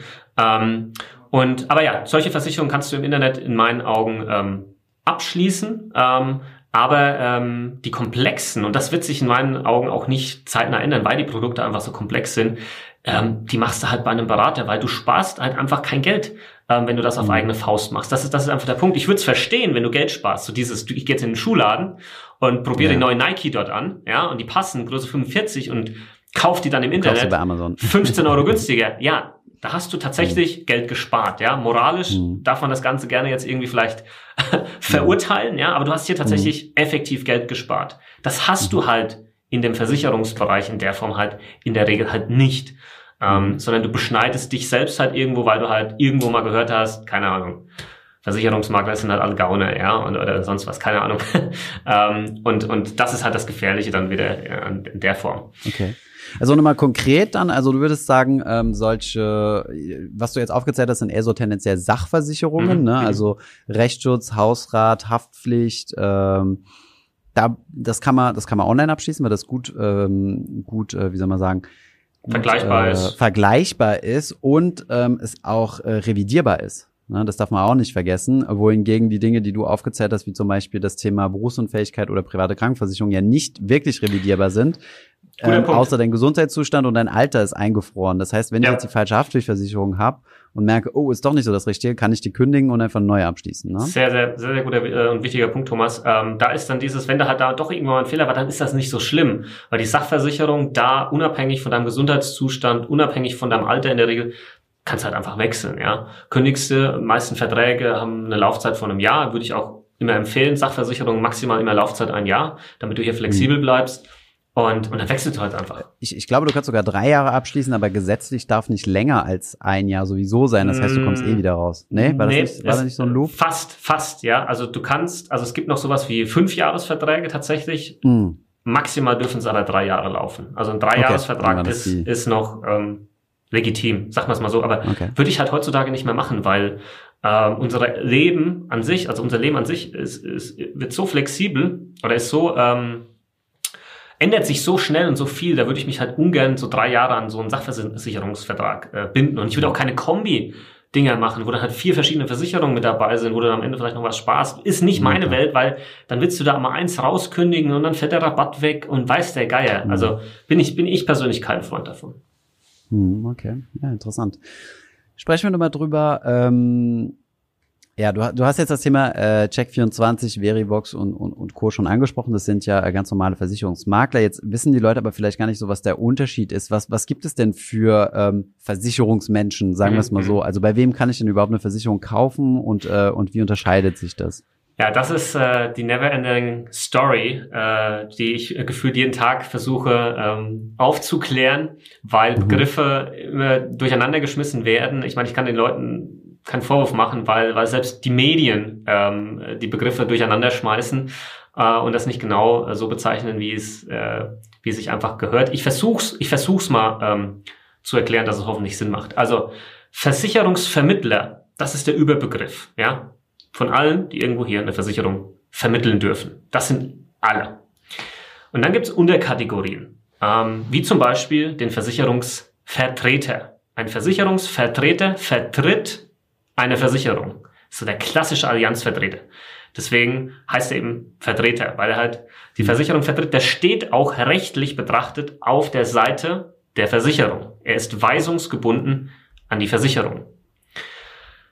Dann haben wir, gehen wir gleich mal über ähm, zum Versicherungsmakler. Der Versicherungsmakler steht rechtlich gesehen auf der Seite des Kunden. Der Kunde ist Auftraggeber des Versicherungsmaklers, ja. Der Kunde sagt, bitte such mir den passenden Versicherungsschutz raus. Und das ist halt natürlich äh, schon ein rechtlicher Unterschied, den viele nicht kennen, ähm, was das Thema angeht. Wo steht denn dein Vermittler? Auf welcher Seite? Ja, das ist das ist sehr spannend. Das heißt jetzt nicht, dass das schlecht ist, ja, wenn du keine Ahnung deine Versicherung bei einem Allianzvertreter oder bei einem Vertreter allgemein machst. Nur muss man muss man vielleicht ein bisschen verstehen, wie da die Unterschiede sind. Und der Makler hat dann im Prinzip ähm, eine gewisse ich will jetzt nicht sagen eine komplette Unabhängigkeit, weil es auch den einen oder anderen Versicherer gibt, den auch ein Makler nicht anbieten kann, also Direktversicherer zum Beispiel. Ähm, WUK oder Genau, so eine HUK 24. Kos Kos Kos Kosmos direkt. Kosmos. Genau. Aber ansonsten halt alle Serviceversicherer, die es in Deutschland irgendwo gibt, können dann angeboten werden und dann kann halt genau der rausgesucht werden, der für den Kunden am besten passt. Und wenn das dann passiert ist, dann verdient der Versicherungsmakler, so wie wir es halt äh, welche sind, wir verdienen dann unser Geld. Also das ist ähm, erfolgsorientiert. Nur wenn wir unseren Job gut also machen. Also von der Bezahlung her sind ja beide Varianten gleich. Richtig. Ne? Also ob ich jetzt ja. gebundener Vermittler ja. bin oder äh, Makler, ich werde über eine Provision bezahlt genau. in der Regel. Ja. Ähm, ein Unterschied gibt's dann zu den Honorarberatern, die aber in Deutschland, äh, habe ich zumindest festgestellt, extrem selten sind. Ne? Ja. Ähm, wo du dann quasi nach Stundensatz bezahlt. Wie, wie siehst du das? Genau, richtig. Ja, also gemeinhin werden die als Honorarberater bezeichnet, wobei ich jetzt vor kurzem auch irgendwie lernen durfte, dass das wohl rein rechtlich betrachtet auch nicht eine korrekte Bezeichnung wäre, aber damit Kein kann man zumindest, mhm. damit kann man zumindest was anfangen. Deswegen bleiben wir jetzt einfach mal bei diesem Begriff. Und ähm, genau, da könnte es zum Beispiel so, so, so sein, dass du pro Stunde bezahlst, ja, äh, keine Ahnung, mhm. 200 Euro oder irgendwie sowas. Ja. Mhm. Ähm, und äh, diese Form gibt's auch. Das ist aber eher in Deutschland halt nicht wirklich eine Form, die sich bislang durchgesetzt hat. Das mag verschiedenste Gründe haben. Ähm, ich kann auch gerne mal dazu erklären, warum wir das in der Form halt nicht machen. Ähm, wir haben uns halt damals entschieden, ähm, wir, wir hatten natürlich auch beide Modelle vor Augen. Und ähm, dadurch, dass wir halt einen sehr starken Servicegedanken haben und unsere Kunden sehr ausführlich beraten, auch natürlich eine Nachberatung da ist und eine Betreuung da ist, wenn dann halt mal irgendein Vertrag angepasst werden muss oder man halt nochmal irgendeine Frage hat und eine E-Mail schickt oder sonst was, dass wir halt nicht wollten, dass dann alles, was dann irgendwie noch passiert, ähm, nach Abschluss mit, mit dann neu bepreist werden muss. Ja, das ist doof. Also, keine Ahnung, fanden wir halt einfach doof. Und so können wir sagen, mhm. hey, wir verdienen so unser Geld. Das erklären wir auch transparent auf unserer Webseite. Und dann ist aber alles mit dabei. Ja, dann ist quasi alles, was danach noch irgendwie kommt an Anpassungen, Fragen, weiß der Geier. Ja, da kommt dann nicht nochmal eine Rechnung ins Haus geflattert oder sonstiges. Mhm. Und so können wir halt wirklich in, ähm, ja, unseren Servicegedanken ähm, sehr ausleben in der Form. Ja. Und das, das ist so das, der Grund, warum wir uns dafür entschieden haben und eben nicht ähm, diese Schiene mit, mit der Beratung auf, auf Honorar, wo man teilweise auch vielleicht so ein bisschen einen finanziellen Zeitdruck hat, ja. Mhm. Stell dir, also wenn du dann so in der Beratung drin bist, hast vielleicht zig Fragen, du guckst dauernd so auf die Uhr und denkst so, ah, oh, eigentlich habe ich noch ein paar Fragen, aber jetzt kostet das ja schon wieder, ja, und irgendwie muss ich jede mhm. angebrochene Stunde voll bezahlen oder keine Ahnung, wie die Regelung ist, ich weiß es nicht. Und das mag dem einen oder anderen wahrscheinlich nicht ähm, okay. nicht schmecken. Und vielleicht noch ein Satz mit dazu, weil wir kriegen natürlich auch immer die Frage, okay, Basti, verstehe ich, aber jetzt mal ganz ehrlich, so Hand aufs Herz, ähm, da ihr nur Geld verdient, wenn ihr was verkauft, ja, ähm, woher weiß ich denn, dass du zum Beispiel dann nicht genau immer den Anbieter mir anbietest, wo du die meiste Provision bekommst, ja? Und ähm, das ist Guter eine Punkt, ja, weil genau. das sicherlich passiert, ja, ja nachweislich. Äh, exakt, ja. Und das ist natürlich eine berechtigte Frage. Und ähm, hier gehen wir halt her. Und das ist natürlich jetzt, und da sind wir bei dem Thema Vertrauen. Vertrauen ist unerlässlich bei so einer Geschichte, wo wir mhm. halt sagen, okay, ähm, und du wirst das vielleicht in gewisser Art und Weise bestätigen in dem, was du tust. Ähm, wir haben für uns halt einen ganz hohen Qualitätsstandard angelegt. Und wir würden niemals hergehen und eine Versicherung nur deshalb dem Kunden anbieten, weil wir bei Anbieter B mehr Provision bekommen als bei Anbieter A. Weil wir wissen, das würde uns irgendwann auf die Füße fallen. Ja, wir sind hier mit Versicherung mit Kopf, wir sind medial präsent, wir sind im Internet präsent, die Reichweite wächst und wächst.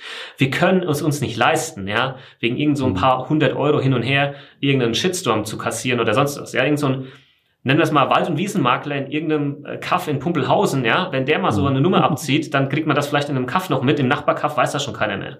Das ist mhm. anders als bei uns, ja, deswegen legen wir auch viel Wert zum Beispiel auf auf Bewertungen, ja, dass wir unsere Kunden zu Wort kommen lassen, dass die Leute sehen, wie das bei uns abläuft, ja. Und ähm, das, das ist spieltheoretisches Reputationsspiel. Ja, weil es weil es wichtig ist, weil es halt um das Thema Vertrauen geht und weil halt jeder mal mindestens irgendwo einen kennt, ja, der vielleicht schon mal eine schlechte Erfahrung beim Thema Versicherung gemacht hat, über den Tisch gezogen wurde oder sonst was, ja. Und deswegen müssen wir den Leuten eine gewisse Sicherheit geben und nach außen tragen, wenn ihr zu uns kommt, ähm, dann läuft das halt so, wie es laufen sollte. Mhm. Ja, und geben denen so eine ganz neue Erfahrung halt auch mit beim Thema Versicherung. Okay, super. Wie stehst du zum Thema Nettopolicen? Weil ich kann es da ganz gut nachvollziehen, zum Beispiel bei der Thema, beim Thema Krankenversicherung. Ähm, da macht es meiner Meinung nach Sinn zu sagen, ja gut, dann lass das doch den Krankenversicherer bezahlen, also der soll eine Provision an den Makler mhm. bezahlen. Mhm. Wenn es jetzt zum Beispiel um das Thema Altersvorsorge geht, mhm. ähm, kann man, oder kann ich auch nachvollziehen, dass man zum Beispiel sagt, wenn ich jetzt einen hohen Vertrag abschließen will, also monatlich sehr viel reinbezahlen möchte in eine Riester, Rürup, normale ähm, ETF oder Fondsversicherung, ähm, dann spare ich mir das doch lieber und bezahle dann einen Berater stundenweise. Wie, wie siehst du das Thema? Also, ähm, das ist definitiv eine Option, ja. Das kann man so machen, wenn man das so machen möchte. Das ist ja das Schöne. Man hat, man hat die Wahl, ja, wie man. Die Auswahl. Genau, ja. man hat die Wahl.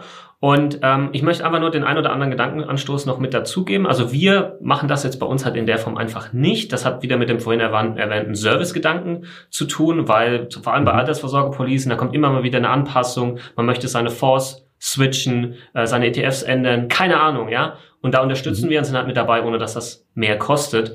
Und ähm, zumindest bei den Anbietern, die wir wählen, ja, haben wir halt schon super niedrige Kosten. Also wir gucken da halt, und das darf man halt an der Form, an der Stelle nicht vergessen, ähm, wie du vorhin schon gesagt hast, ja, Kosten fressen deine, deine Rendite irgendwo. Rendite. Ja. Mhm. Und wenn du aber einen guten ähm, Anbieter gewählt hast mit ähm, einer guten Anlage, wo du halt zum Beispiel auch ein MSCI Word hinterlegen kannst, ähm, ähm, finanzstarker Versicherer, hoher garantierter Rentenfaktor ähm, und dann halt noch eine äh, geringe Effektivkostenquote. Plus du hast dann noch die ganze Betreuung und Service und alles, was mit dazugehört, mit, mit dabei. Ähm, und dann, dann hast du tatsächlich, haben wir auch in der Form von den Abschlusskosten her gar nicht mal so viel, ja, was bei uns hängen bleibt. Das ist auch nicht schlimm, ja. Ähm, aber wir können zumindest dann halt sagen, okay, ähm, wir betreuen das halt weiterhin und da kommt nicht jedes Mal irgendwo eine Rechnung. Wenn jemand sagt, habe ich keinen Bock drauf, ja, und ich möchte halt mhm. wirklich einmal Geld hinlegen ja, ähm, und macht dann halt eine sogenannte Nettopolice, dann kann man das natürlich auch machen bei zum Beispiel ähm, Honorarberater, ja, ähm, kann man das in der Form halt machen. Hier aber auch jetzt mit noch mit dazu, nur weil du halt vielleicht für die Beratung bezahlst, heißt das nicht, dass das Produkt am Ende halt auch zwangsläufig gut ist. Es kann halt trotzdem sein, dass das halt ein nicht so gutes Produkt ist. Ja, das, das heißt, das ist einfach der Punkt, das darf man auch nicht vergessen an das der Stelle. Ist kein Indikator für die Beratung. Exakt, ja, und wird oftmals mhm. vergessen, ja. Ähm, und dann aber kommt es halt auch darauf an, wie, wie wird das Ganze angeboten. Ich möchte mich jetzt da nicht zu tief, möchte tatsächlich nicht zu tief reingehen. Ich kriege immer wieder was mit und da kriege ich ein paar Sachen mit, die halt echt nicht cool laufen, wo teilweise halt utopische Summen verlangt werden ähm, für dann eine Nettopolice. Oh. Also wo wirklich dann vielleicht auch nicht pro Stunde das Ganze abgerechnet wird, sondern wo gesagt hat, so jetzt, keine Ahnung, 4000 Euro und dann machen wir das Teil, ja. Dann kriegst du die Nettopolice. Mhm. Kann ich die rein theoretisch auch online kaufen? Also könnte ich mir selbst äh, eine Nettopolice raussuchen und, ähm, äh, und die jetzt quasi wie so ein ETF in meinem Portfolio kaufen, nur dass ich es halt irgendwie online per Antragstrecker durchgehe? Wüsste ich, ähm, boah, ey, müsste ich jetzt echt lügen. Also ich, ich kenne jetzt ad hoc, wo wir das gerade aufnehmen, keine Online-Abschlussstrecke. Mhm äh, wo man das in der Form machen äh, kann und muss, weil es halt, weil es halt komplex ist. Also es gibt klar, du kannst irgendwo was online abschließen, ja, zum Beispiel so. Ich nenne das jetzt als Beispiel. Ich finde das Produkt nicht gut, da stehe ich, was ich jetzt gleich nennen ja. werde. Ähm, aber ja. man, weil ich vor kurzem einfach ein Video drüber gemacht habe und da gibt es eine Online-Abschlussstrecke, die Volksrente, ja, die von der Bildzeitung beworben wird. Ähm, super teuer in meinen Augen und und äh, was ist da für ein Anbieter dahinter? Ich meine, können wir gern transparent drüber sprechen. Also äh, können wir. Wenn, wenn wir schlechte Produkte finden, äh, gehe ich auch immer darauf ein. Oder ähm, das, lehnst du dich dazu weit aus dem Fenster? Das ist kein Problem. Also wir können es ähm, auch rausschneiden. Ich muss, ich muss gerade tatsächlich nochmal nachgucken, wie der Laden heißt. Das, ah, genau, jetzt fällt mir das ein. Neue Leben. Neue Leben Lebensversicherungs AG. Äh, und äh, plus Vertriebsweg über Sparkassen.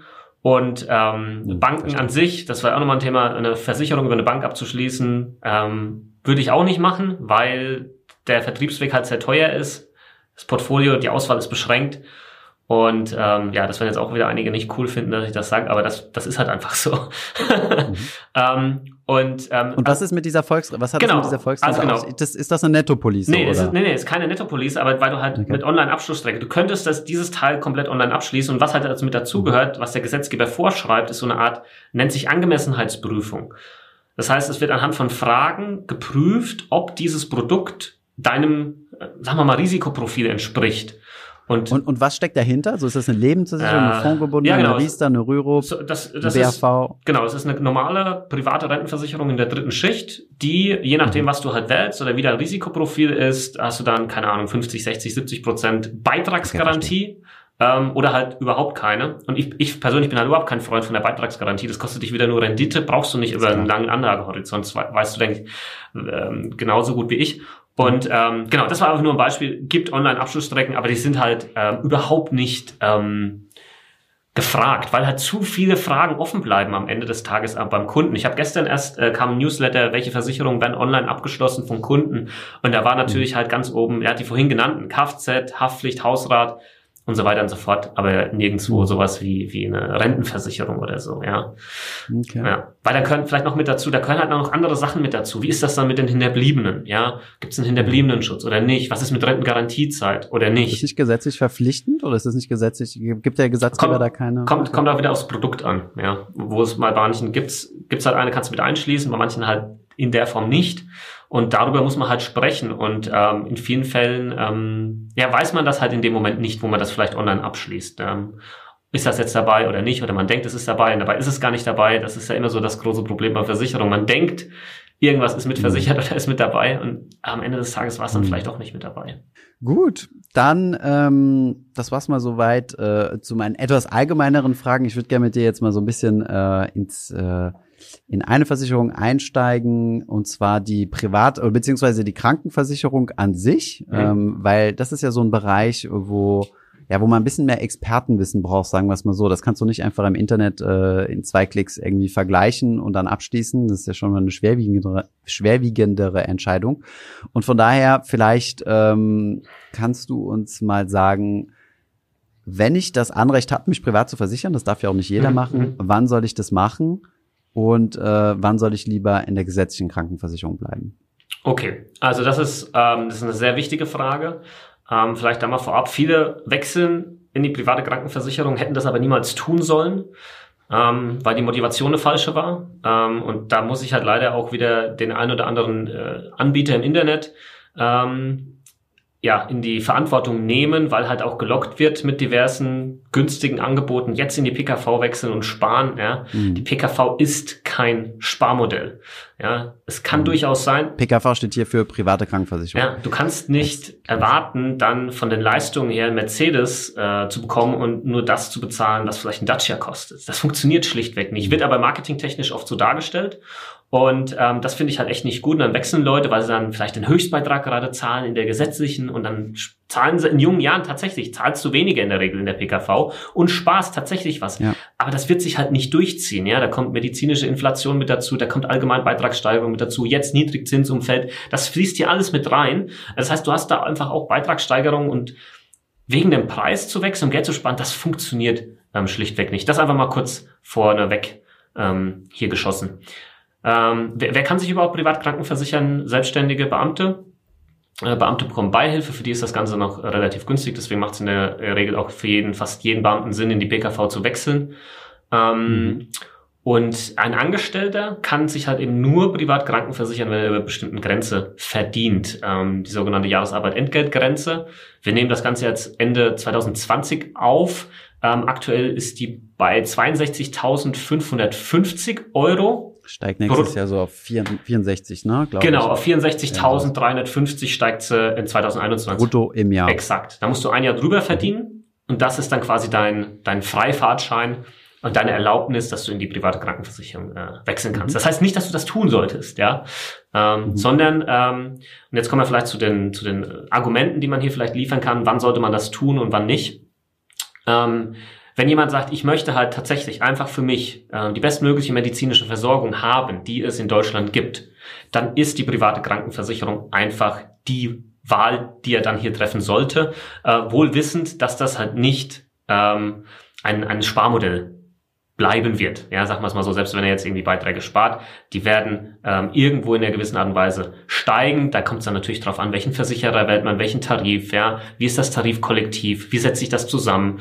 Ähm, man muss gucken, dass das nicht ein Tarif ist, der dann irgendwann beschlossen wird, ja, und der in sich als Kollektiv altert, ja, dadurch natürlich die Beiträge äh, stärker steigen und so weiter und so fort. Schwierig, sowas zu antizipieren. Super vorher, schwierig, ne? super schwierig, ja. Deswegen hm. muss man das auch immer mal wieder ähm, anschauen und gucken, so ein paar Jahren, hey, kann das vielleicht Sinn machen, innerhalb der Gesellschaft dann nochmal in einen anderen Tarif zu wechseln, was ja geht, da, dann verlierst du deine Alterungsrückstellung nicht. Ähm, aber es ist schon, also der entscheidende, sag ich mal, das Wichtigste wird, wird in dem Moment entschieden, wo du halt in die PKV wechselst. Dass da alles richtig gemacht wird, dass da ein gescheiter Anbieter irgendwo ähm, weil was man auch sagen muss, ist, du kommst nur schwer wieder raus. Mhm. Aus der privaten in die gesetzliche ist, ist sehr schwierig ja. und gewollt ja vom Gesetzgeber, dass hier keiner Cherrypicking betreibt und sagt, oh, in dem Jahr mache ich mich privat, dann zahle ich ja, nichts. Ja. Und sobald ich Familie und Kinder habe, dann äh, gehe ich zurück in die gesetzliche. Ja, und das ist in meinen Augen auch vollkommen in Ordnung. Ja, also das ist, äh, du kannst nicht einfach ähm, erstmal jahrzehntelang davon profitieren und dann im Alter, wo vielleicht die Beiträge äh, teurer äh, geworden sind und, und du vielleicht nicht mehr so die Kohle hast, ja, oder vielleicht hättest nie in die PKV mhm. wechseln sollen, jetzt wieder zurückzugehen. Ähm, das wird dann ab 55 Jahren äh, nicht unmöglich, ja, es, da gibt's auch noch Mittel und Wege, aber es ist sehr, sehr schwer, da wieder zurückzugehen. Wobei ich halt auch dazu sage, genau in dem Moment, also in dieser Lebensphase, wo ich dann älter bin, möchte ich halt auf alle Fälle privat krankenversichert sein, weil da kommen wahrscheinlich halt die ganzen Geschichten, Krankheiten oder sonst was, wo sich die private Krankenversicherung von den Leistungen her auszahlen wird. Ja, das vielleicht auch noch so mit als kleiner Gedankenanstoß. Ähm, mhm. wie finde ich denn jetzt eine, eine gute Kranken, also eine gute private mhm. Krankenversicherung? Ich habe das jetzt von einem Freund äh, mitbekommen, der sich da, äh, der da jetzt gewechselt ist. Er hat sich da meiner Meinung nach einen guten Berater genommen, der hat mit ihm ich glaube, äh, lass mich nicht lügen, aber mindestens zwei, wenn nicht dreimal zwei Stunden mit ihm am Telefon verbracht und alle möglichen äh, Fragebogen durchgegangen. Der war am Ende durch mit den Nerven, aber es musste wirklich äh, jede einzelne Klausel durchgegangen sein, was ich persönlich für eine gute Beratung einschätzen würde, denn du musst ja auch wirklich jeden Peanuts durchgehen, weil äh, ja, weil es halt so viel zu machen gibt. Ähm, worauf muss ich denn achten? Was sind denn, was sind denn so die Stellschrauben? Also du brauchst jetzt nicht hier sechs ja. Stunden Beratung machen, sondern nur so die ganz großen. Ja, also das ist vollkommen, das ist nichts Außergewöhnliches, ja, das ist eher die Regel. Und das zieht sich wochenlang teilweise bei uns, weil halt ähm, mhm. Gesundheitsdaten aufgearbeitet werden müssen. Und ja, also die Kunden sind danach durch, ja, die sind danach mhm. einfach, äh, ja, das, das haben die in der Form vielleicht nicht erwartet. Aber hey, das ist die wichtigste Versicherung überhaupt, mhm. die Krankenversicherung. Da wenn man hier so einen Wechsel macht, dann muss das einfach Hand und Fuß haben und dann muss man die, die Zeit auch investieren, die erforderlich ist, um hier ähm, wirklich eine äh, gute Krankenversicherung dann am Ende zu wählen, die dann halt auch wirklich passt und wo du auch die Leistung natürlich verstehst. Das ist ein ganz anderes System. In der gesetzlichen Krankenversicherung hast du nur die Leistungen, die festgeschrieben sind im ähm, Paragraphen 12 im Sozialgesetzbuch 5. Ja, kann jeder mal durchlesen, sehr spannend. Das heißt, du kriegst nur Leistungen, die wirtschaftlich sind, die medizinisch notwendig sind und äh, die müssen ausreichend sein. Ja, da steht nirgendwo was von best möglicher medizinischer Versorgung. Und in der PKV hast du einen Vertrag, ja, das ist ein im Prinzip ein privatrechtlicher Vertrag zwischen dir und einem privaten Unternehmen, wo Leistungen festgeschrieben sind. Da kann nicht einfach mal, äh, wie in der gesetzlichen, der, der sogenannte gemeinsame Bundesausschuss mal wieder tagen und dann sagen, oh, das streichen wir jetzt mal wieder und das nehmen wir raus, aber Beiträge bleiben gleich. Ja, Das funktioniert natürlich in der Form nicht. Also was solltest du beachten in der PKV? Ähm, dir soll erstmal Vielleicht ja. noch mal eine ganz kurze Frage. Wie sieht das, äh, du hast gerade äh, so, so eine Andeutung gemacht, was das Thema medizinischer Fortschritt angeht. Also du bekommst in der gesetzlichen, äh, ist tatsächlich so festgeschrieben, mhm. du bekommst das medizinisch medizinisch Notwendige. Mhm. Ja, das heißt, ähm, hast du jetzt zufällig ein Beispiel, was Medizin notwendig ist versus eine äh, ne, ne, ne vielleicht höherwertigere mhm. Behandlung, mhm. die jeder vielleicht gerne hätte? Also, ähm, es könnte zum Beispiel sein, ne, nehmen wir jetzt mal was Konkretes, also was Konkretes wäre zum Beispiel Zahnersatz, ja, wo du einfach vom, vom Monetären ja. her weniger Leistung einfach bekommst als der gesetzlichen. Das wurde jetzt äh, zum 1.10. dieses Jahres erhöht ähm, die, die Leistung, der Festzuschuss um, um in der gesetzlichen ja, um, um circa ähm, 10 Prozent, genau um 10 Prozent. Und äh, aber du hast ja trotzdem noch eine, eine Lücke, ja, die du dann hier selbst tragen musst. Und das hast du in der privaten dann in der Regel halt nicht, weil Zahnersatz erstens ein höherer prozentualer Anteil getragen wird äh, und wahrscheinlich auch eine bessere Leistung. Also nicht vielleicht die die äh, wie heißt die wie heißt das Amalgamfüllung, ja, keine Ahnung, sondern du kriegst vielleicht mhm. die die die die Kunststofffüllung, ja. Ich glaube, das ist jetzt was, was höherwertigeres oder was besseres. Das ist nur ein Beispiel. Oder eine Prothese halt, ne? Genau, oder halt einfach andere ähm, Behandlungsmethoden. Ja, also es ist jetzt nicht so, äh, zumindest meines Wissensstand, wenn du jetzt irgendwann mal ins Krankenhaus kommst und brauchst eine künstliche Hüfte, ja, ein Hüftgelenk, keine Ahnung, ja, und du bist gesetzlich versichert, ich privat, dass, dass ich irgendwie eins krieg, was, was besser ist, ne? Das ist das Gleiche, ja. Mhm. Ähm, mhm. Aber dann vielleicht, dass du dir den Arzt aussuchen kannst, ja, ähm, da hatte ich es gerade vorhin mit jemandem drüber gehabt, dass du halt einfach sagen kannst, ich möchte jetzt aber halt genau von dem Spezialisten hier ähm, operiert werden, ja, und die Kosten werden dafür übernommen. Das geht halt in der gesetzlichen nicht in der Form, ja. Und ähm, das sind, glaube ich, so die Dinge, die dann hier entscheidend sind. Ist, was, was total, in meinen Augen, total egal ist, ist äh, Zweibettzimmer, ja. Und oftmals mhm. auch Chefarzt, dass der Chefarzt dich jetzt behandelt ist. Das ist ja dann, das ist ja dann eine Luxusausgabe. Das ist, dass, dass der morgens ne? reinkommt, der die Hände schüttelt. Pff, ja, in der Regel ist, ist der, also das, das ist jetzt einfach nur meine eigene Erfahrung, was ich jetzt hier sage. Ne? Nicht, dass halt irgendjemand sich auf die Füße getreten fühlt, ja, und, und sagt, ja, aber was, Chefarzt ist doch auch gut. Ich sag nur, ähm, was dann wichtig ist, dass halt mehr abgerechnet werden kann, äh, ein höherer Satz, weil halt einfach irgendwie eine kompliziertere äh, Behandlung oder OP in deinem Fall vielleicht anstehen würde und die gesetzliche würde das nicht tragen ähm, oder vielleicht nur zu einem Teil und in der privaten würde es aber übernommen werden. Ja. Und, und dieser medizinische Fortschritt, mhm. äh, weil du ja sagtest, es ist ein pri privatrechtlicher Vertrag, den schließe ich ja ab heutigem Zeitpunkt. Was ist denn, wenn jetzt in Zukunft äh, Angenommen, äh, es kommt äh, zum Beispiel eine Pille raus, mhm. die du nehmen kannst mhm. und dein Krebs verschwindet ja. von heute auf morgen. Ja. Die Pille kostet aber 50.000 Euro. Ja. Die wäre jetzt in deinem privatrechtlichen Vertrag quasi nicht mit drin. Doch wäre drinnen, wenn ähm, ein sogenannter offener ähm, Heilmittelkatalog mit dabei ist. Also es gibt so einen Hilfsmittelkatalog, ja, Hilfsmittel, Brille, Krücken, äh, mhm. Rollstühle, ja, so Hilfsmittel. Heilmittel, ja, sind dann halt andere Sachen, die irgendwie halt heilen können, sagen wir mal sehr, sehr salopp mhm. ausgedrückt. Und der sollte halt offen sein. das ist eben dieses Thema, dass halt dann genau Sachen, die vielleicht in Zukunft noch irgendwie vielleicht entwickelt werden oder so, ähm, damit mit, mit reingenommen werden können und nicht ausgeschlossen sind, weil dieser Katalog ab, abschließend ist, ja. Wenn der wirklich. Und das könnte aber sein, das dass könnte, er abschließend ja, ist. Das könnte durchaus sein. Okay. Und das sind dann halt, jetzt sind wir schon sehr stark in Details drin irgendwo ähm, ja. in dem Thema. Und darauf muss man halt achten. Dann muss man das aber auch erklären, warum das jetzt in der Form halt ähm, wichtig ist, ja. Okay, gut. Das heißt, was gibt es sonst noch für Dinge, die du mit berücksichtigen solltest? Also wenn du, ja, wenn du dich ja. für eine private entscheidest? Also man muss gucken, ähm, welchen Selbstbehalt möchte man halt haben. Also sprich, was pro Jahr du erstmal selbst an Kosten trägst, bevor dann die ähm, private Krankenversicherung einspringt. Wie bei jeder Versicherung, ne? Ja, also. genau. Das kommt dann immer ganz drauf an. Ja, ich habe einen relativ hohen Selbstbehalt als Selbstständiger. Ja, das äh, liegt halt auch daran, dass ich den Beitrag natürlich auch komplett selbst zahle.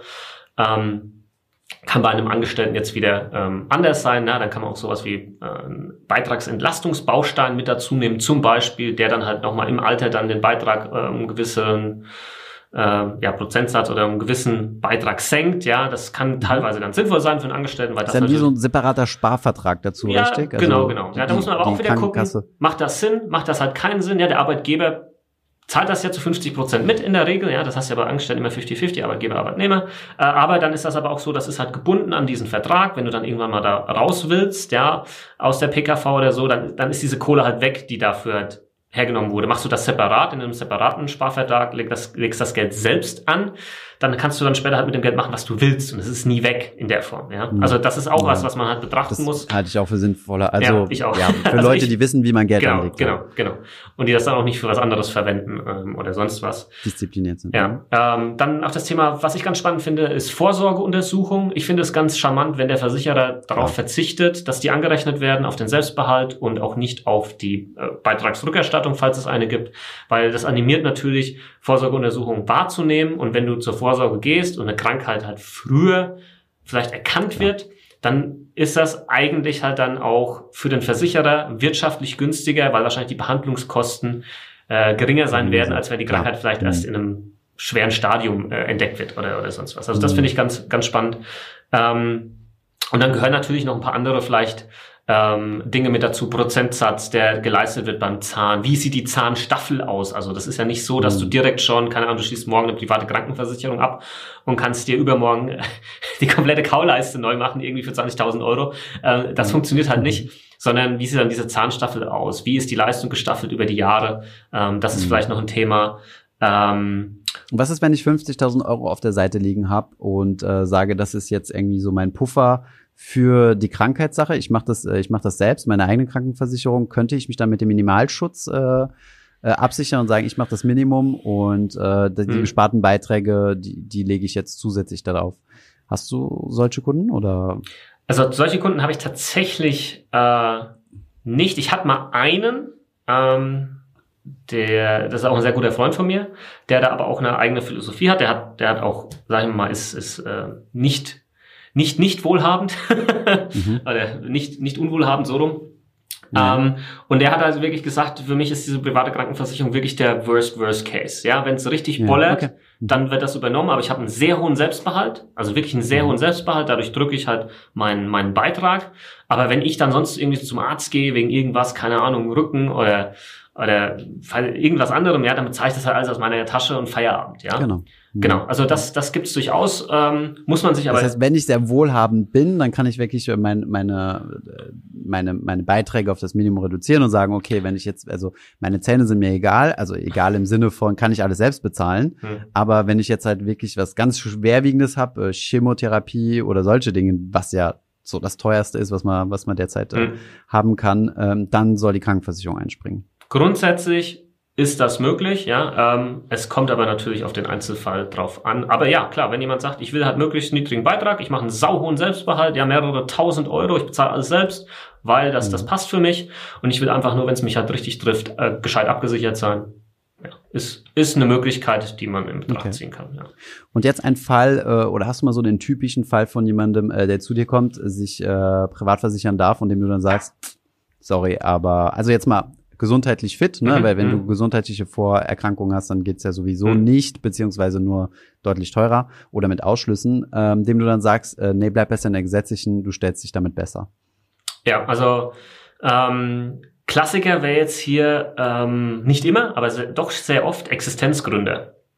Weil jemand gründet halt und sagt dann, ja, jetzt bin ich selbstständig, PKV. Ja, weil habe ich schon mal gehört und ist ja irgendwie dann vielleicht auch noch ein bisschen Brauchst beim günstig. Arzt nicht mehr warten. Ja, genau, genau, genau. Und, ähm, und dann sagen wir, Moment, Moment, guck mal, ähm, du kannst ja auch noch später wechseln. Ja, bleib doch jetzt erstmal in der gesetzlichen, bleib quasi, oder wechsel in, in die freiwillige gesetzliche Krankenversicherung, bleib dann als freiwillig Versicherter. Vielleicht zahlst du ein bisschen mehr, aber das wurde jetzt zum Glück ja auch neu geregelt. Ich glaube, letztes Jahr, zu Beginn letzten Jahres wurde dieser ähm, Mindestbeitrag, den man zahlen muss, wurde gesenkt, also sehr drastisch gesenkt, was ich sehr, sehr gut finde, ähm, weil man dann eben nicht eine hohe ähm, Krankenversicherungsbelastung hat als Existenzgründer. Erstmal. Ich glaube, das war bei 800 Euro oder so, also absurd hoch für jemanden, der gerade Ja, äh, es, seinen Job es, ja so, so viel, also es kommt dann natürlich darauf an, was du, was du verdienst, aber es war schon, es war echt schon hoch, ja.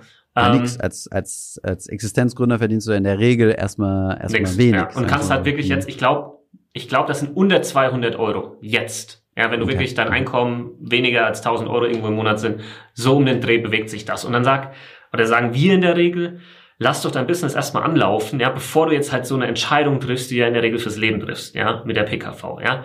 Guck doch mal, wie dein Business läuft, be beobachte das Ganze, ja. Ähm, machen eine Anwartschaft. Also eine Anwartschaft. Genau, vielleicht Mhm. kurz erklärt, eine Anwartschaft ähm, ist quasi, du schließt heute ähm, diese Versicherung ab, diese Anwartschaftsversicherung, die sichert dir quasi deinen Gesundheitszustand. Stand heute friert den quasi ein und wenn du dann sagst in drei Jahren, jetzt will ich wechseln und du hattest in der Zwischenzeit schon zig Krankheiten, dann ist das quasi egal, ähm, weil du diese Anwartschaft abgeschlossen hast. Das kann Das ist teilweise... wie eine Option an der Börse vielleicht. Ja, du zahlst genau, eine Optionsprämie, Ja, hast ja. Angst, dass dir der Tesla-Kurs abhaut, kannst Sehr aber gerade keine Tesla-Aktie kaufen, warum Ja. auch immer. Und dann kaufst du heute eine Option und sagst, in fünf Jahren würde ich gerne, oder so lange weiß ich nicht, ob Optionen laufen, aber in zwei Jahren würde ich gerne die Tesla-Aktie zu dem Preis kaufen und dann zahle ich halt die Prämie und die Prämie ist halt die Versicherungsprämie in dem Fall. Exakt, ja. Sehr, sehr cooles Beispiel. Ähm, So kriegen wir unsere beiden Themen gemixt. Ja. ja, also, also da empfehlen wir in der Regel, bleib erstmal. Und so habe ich es auch selbst gemacht. Also als ich äh, Existenzgründer war, bin ich auch erst in der gesetzlichen geblieben. Seid ihr natürlich im, im Klaren darüber, wenn du mit dem niedrigeren Beitrag anfängst, erklärst das halt äh, gegenüber der Krankenkasse, so, ich hab, verdiene halt echt nicht so viel. Wenn dein Einkommen dann steigt, würde ich schon empfehlen, entweder meldest du es gleich nach oder aber du bildest Mhm. einen Puffer, ja, weil es wird hundertprozentig dann eine Nachzahlung gefordert von der gesetzlichen Krankenversicherung, weil sich dein Beitrag immer nach deinem Einkommen richtet bis zur Beitragsvermessungsgrenze. Ja, das war bei mir, Mhm. also ich hatte eine Nachzahlung von fast 5000 Euro. Aber mir war das bewusst, dass sie halt kommen wird. Mhm. Ja, weil ich halt einfach vom Start weg dann übers Jahr hin, ähm, in, in dem Fall jetzt halt zu viel verdient habe. Und viele Mhm. machen das nicht, ja. Viele denken da nicht dran und dann ha- zerhaut's die Krankenkassennachzahlung, zerhaut das komplette Business, weil sie sich das nicht Mhm. leisten können, ja, oder es nicht auf dem Schirm Ja, haben. ähnlich mit der Steuer. Mhm. Ja, genau, steuerähnliches Thema. Und ähm, also Existenzgründer ist so ein Klassiker, wo wir sagen, hier, mh, halt erstmal die Füße still, schau erstmal an, wie dein Business läuft und dann reden wir vielleicht nochmal äh, ein bisschen später über die PKV. Mhm. Okay. Ja, also klar gibt's da noch den einen oder anderen Angestellten, ja, der vielleicht so knapp drüber verdient über dieser Grenze, wo wir sagen, ah, du solltest schon deutlich, also schon ein bisschen über dieser Grenze liegen, weil wenn du nächstes Jahr drunter liegst aus irgendwelchen Gründen, weil du gerade dieses Jahr einen hohen Bonus bekommen hast oder sonst irgendwas, keine Ahnung, Mhm. äh, dann bist du nächstes Jahr wieder drunter, musst du wieder zurückwechseln. Ja, das, das macht ja keinen Sinn. Ach, das geht. Das heißt, wenn du unter diese Musst. Beitragsmessungsgrenze fällt, musst du zurückwechseln. Okay, das wäre dann quasi eine Option, äh, quasi aus der gesetzlichen wieder rauszugehen, indem du zum Beispiel deinem Chef sagst, du bezahlst mich zu gut, äh, stuf mich mal ist- runter für ein Jahr. Das ist eine der, ähm, nennen wir es mal, Wege, die man gehen Mhm. kann, ja, dass man dann auf einmal auf Teilzeit runtergestuft wird oder, oder sonst irgendwie was, damit man dann wieder in die gesetzliche zurück kann, ja. Also auf jeden Fall interessant für unsere Zuschauer zu wissen. Für diejenigen, die äh, dem Preis hinterhergelaufen sind und äh, jetzt eine Versicherung haben, die immer teurer wird und äh, vielleicht kommt noch ein Kind dazu, denn die Kinder müssen ja ähm, bei der privatversicherten Person mit dazu. Du kannst ja nicht, wenn einer gesetzlich ist, der andere privat, äh, sagen, na gut, die Kinder gehen jetzt in die Familienversicherung, sondern du musst die ja dann nehmen, richtig? Ja, kommt, kommt auch immer wieder drauf an, wenn der tendenziell ist, dann halt der Besserverdiener ist der, der in der PKV ist und da muss das Kind dazu gerechnet werden. Haben, wissen auch, ja, ich weiß nicht, ob ob viele das nicht wissen, aber der ein oder andere weiß es tatsächlich nicht, dass es in der privaten Krankenversicherung keine Familienversicherung gibt. Jeder hat seinen eigenen Vertrag, der einzeln äh, bezahlt werden muss. vielen Dank für deine Tipps. Ich habe abschließend noch, äh, noch eine Frage. Du, du bist zwar am Rande schon ein bisschen drauf eingegangen, aber im Endeffekt ist das ja auch so eine Sache, ähm, die in der Finanzbranche immer überall dabei ist. Also egal, ob wir jetzt von einem, äh, von welcher Art von Berater wir sprechen, egal ob jetzt im privaten oder im Businessbereich, ähm, du hast immer das große Problem von, äh, von einem Interessenskonflikt. Ne? Du hast den als Makler zum Beispiel dahingehend, ähm, dass du natürlich ne, einen Vorteil hast, dadurch, dass du ein Produkt verkaufst, weil du eine Provision bekommst. Wir haben einen Vorteil dadurch, ähm, wenn wir Affiliate-Links in der Videobeschreibung platzieren, denn wir bekommen da ebenfalls eine Provision dafür. Ja, wenn du irgendwie äh, Sparkassenberater bist oder oder sonst äh, was, dann hängt dein Job davon ab, dass du eine gewisse Stückzahl bringst. Mhm. So. Ähm, wir leben ja nicht in der rosaroten Welt, wo, äh, wo es keinerlei dieser Arten Interessenskonflikten gibt. Und ähm, die Frage ist aber immer, wie geht man damit um? Und von daher meine Frage an dich, wie gehst du mit Interessenskonflikten um, um sicherzustellen, dass äh, ja, dass sie, dass sie minimal sind und dass du, dass du fair, also fairer, sagen wir es mal so, als als Kollegen in anderen äh, oder als als andere Kollegen ähm, das handhabst.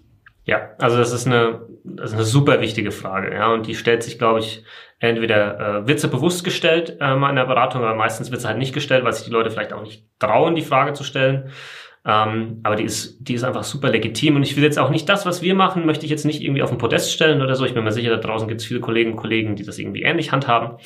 Ähm, es knüpft an dem an, was ich vorhin gesagt habe, ähm, wie wir einfach herangehen an, an unsere Beratung und welchen Qualitätsstandard wir irgendwo setzen. Und ähm, den würden wir niemals ähm, halten können oder auch erreichen, wenn wir provisionsorientiert arbeiten würden und immer nur auf den Abschluss gehen würden. Jetzt ist es aber natürlich so, äh, vielleicht kann ich die Frage mal kurz zu dir zurückwerfen.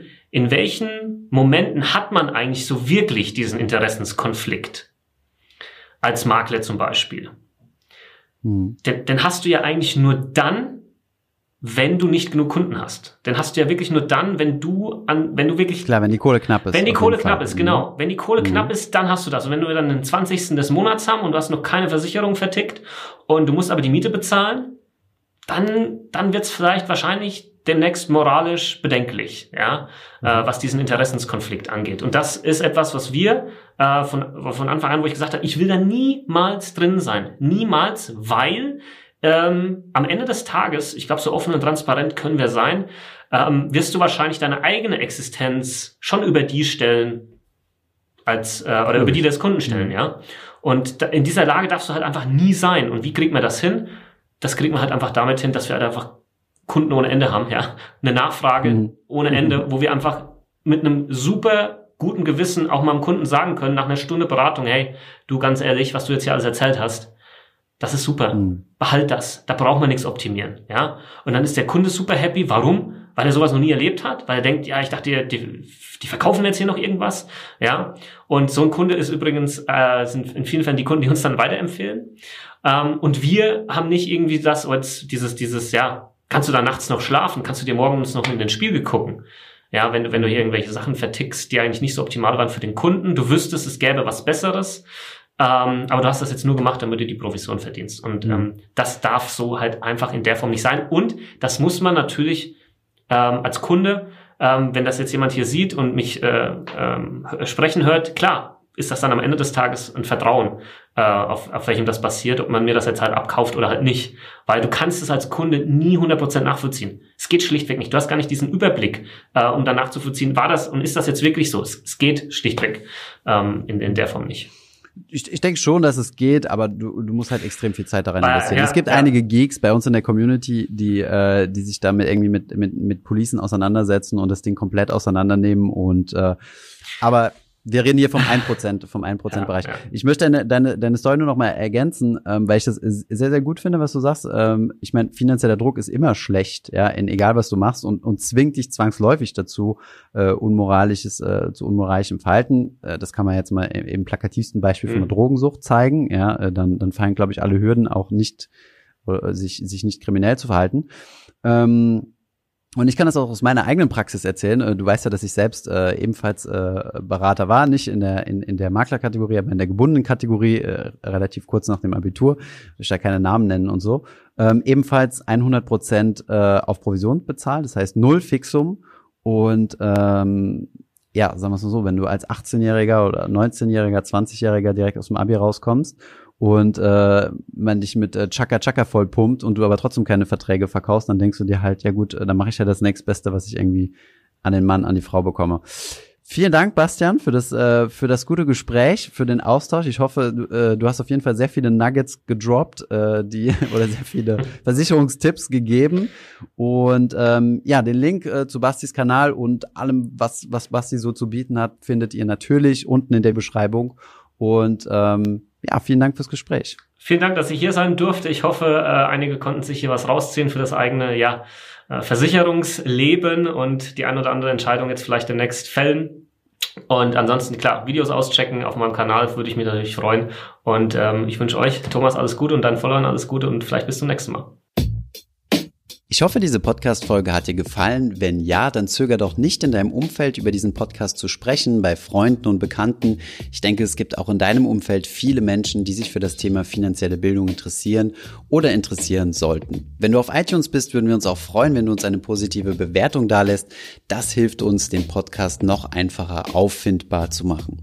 Alle wichtigen Links und Verweise findest du wie immer in den Show Notes zu diesem Podcast. Vielen Dank fürs Zuhören und bis zum nächsten Mal.